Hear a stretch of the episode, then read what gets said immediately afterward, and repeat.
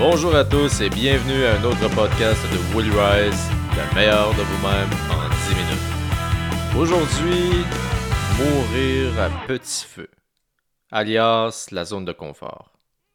Laissez-moi vous expliquer ce point par l'allégorie de la grenouille.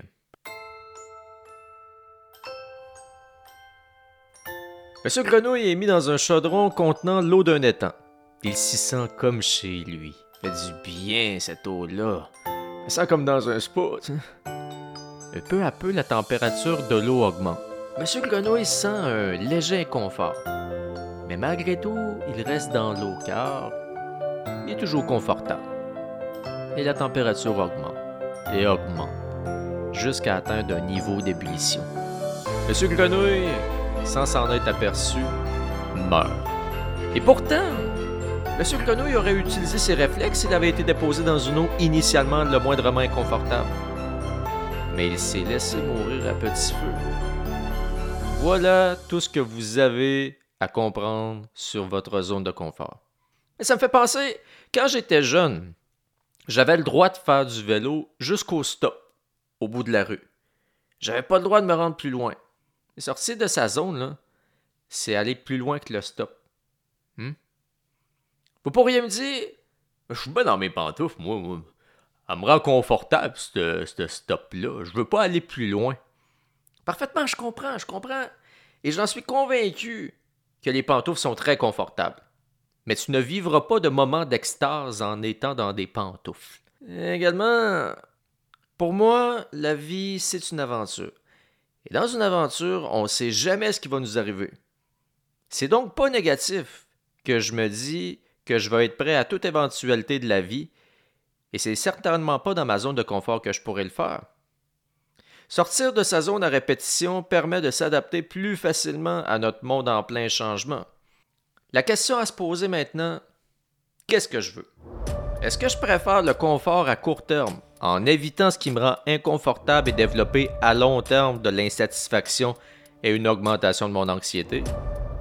Ou est-ce que je préfère prendre des risques maintenant, augmenter mon stress et mon insécurité à court terme, et développer une bonne estime de moi, une bonne capacité d'adaptation et réduire mon anxiété et mon stress à long terme par habituation? Donc l'action pour vous sortir de votre zone de confort, c'est de trouver la volonté et également être persévérant. La persévérance, c'est très important pour une raison, vos neurones. Votre cerveau, il utilise les connexions les plus fortes entre les neurones pour réfléchir et vivre. Il aime ce qu'il connaît. Donc c'est physiologique de vouloir rester où vous êtes. C'est même instinctif, car votre zone actuelle, c'est une zone que votre cerveau considère comme étant sécuritaire, même si elle ne l'est pas nécessairement. Même si probablement c'est le pire endroit où vous pourriez être dans votre vie, votre cerveau préfère instinctivement cet endroit que l'inconnu. Votre cerveau a ses habitudes. Mais sachez que ces habitudes-là, là, ben vous pouvez les changer à tout moment. Mais patience. Le quiz du podcast.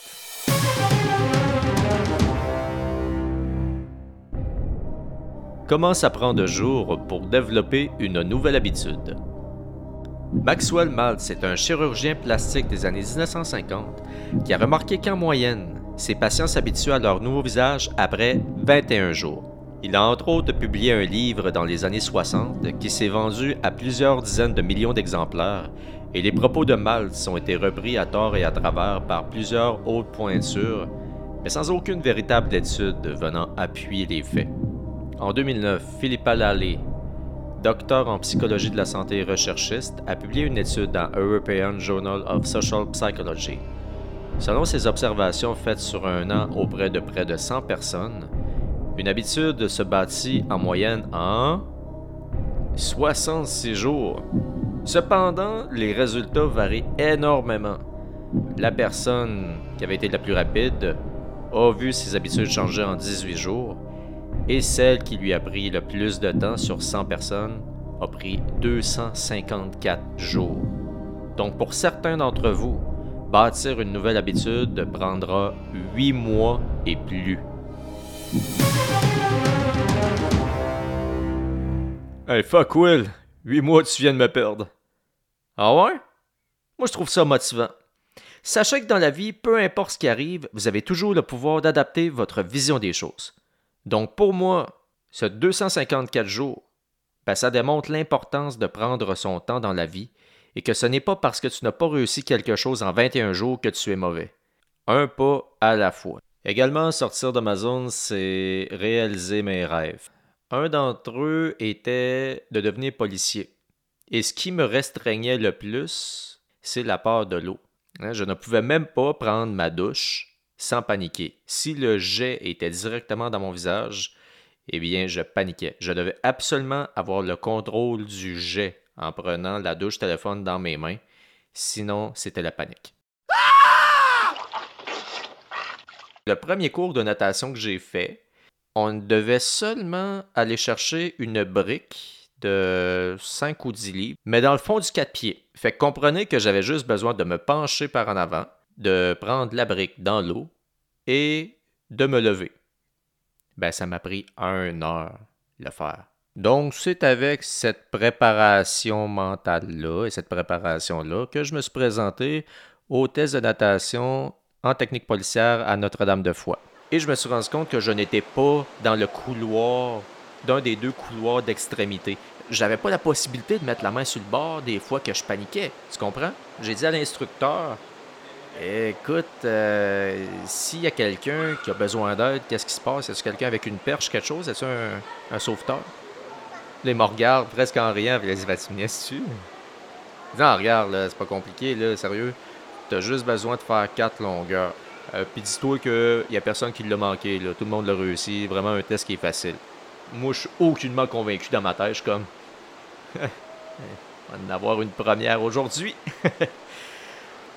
Et là, le coup part. Je parti. Jusqu'à temps que je vois le fond du 12 pieds. Psychologiquement, ça a fait dans toute ta vie. T'as fait juste une longueur, puis t'étais le long du mur. Là, t'es en plein milieu, mon homme. Tu vas mourir. Alors là, tout de suite, la panique totale. Je me suis agrippé sur le côté sur les espèces de petits flotteurs là, pour pouvoir faire la division des, euh, couloirs. Et là, j'étais comme. Et là, écoute, j'essayais d'en prendre mon souffle. Là, il y a l'instructeur qui est là avec la grande perche qui me regarde. Euh.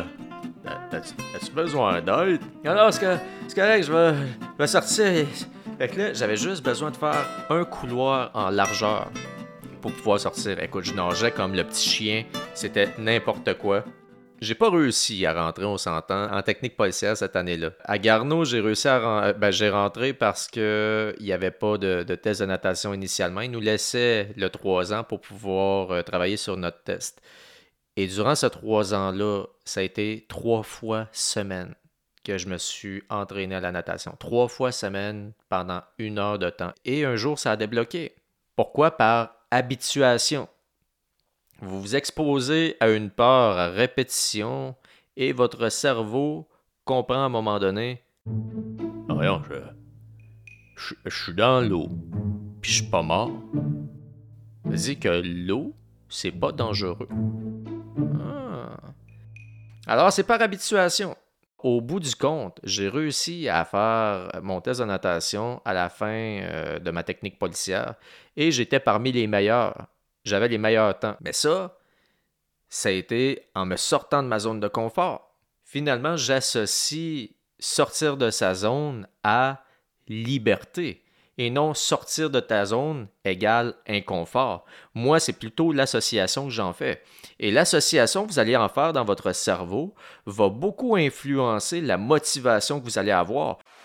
Si vous avez une motivation qui est vraiment, vraiment, vraiment motivante et qui vient vous chercher dans vos tripes et que vous avez vraiment beaucoup de passion relativement à ça, définitivement, vous allez avoir beaucoup plus d'énergie et beaucoup plus d'entrain à vous sortir de votre zone. C'est définitif. Hein? Alors, c'est ce qui m'a permis finalement d'avoir mon entreprise, d'être policier, d'être avec ma femme, d'avoir stout, d'être ce que je suis. Sortir de sa zone à petite dose, c'est s'entraîner quand notre seul argument c'est ça me tente pas. C'est d'appeler son ami ou la famille au lieu d'envoyer un message texte c'est changer la routine. Avec le temps, c'est dire adieu au pilote automatique qui fait en sorte que vous ne voyez plus le temps passer et que vous avez l'impression d'aller nulle part. Sortir de sa zone, c'est vivre votre meilleure vie. Vous écoutiez le podcast de Will Rise, le meilleur de vous-même en 10 minutes. Je vous dis à la prochaine. Ciao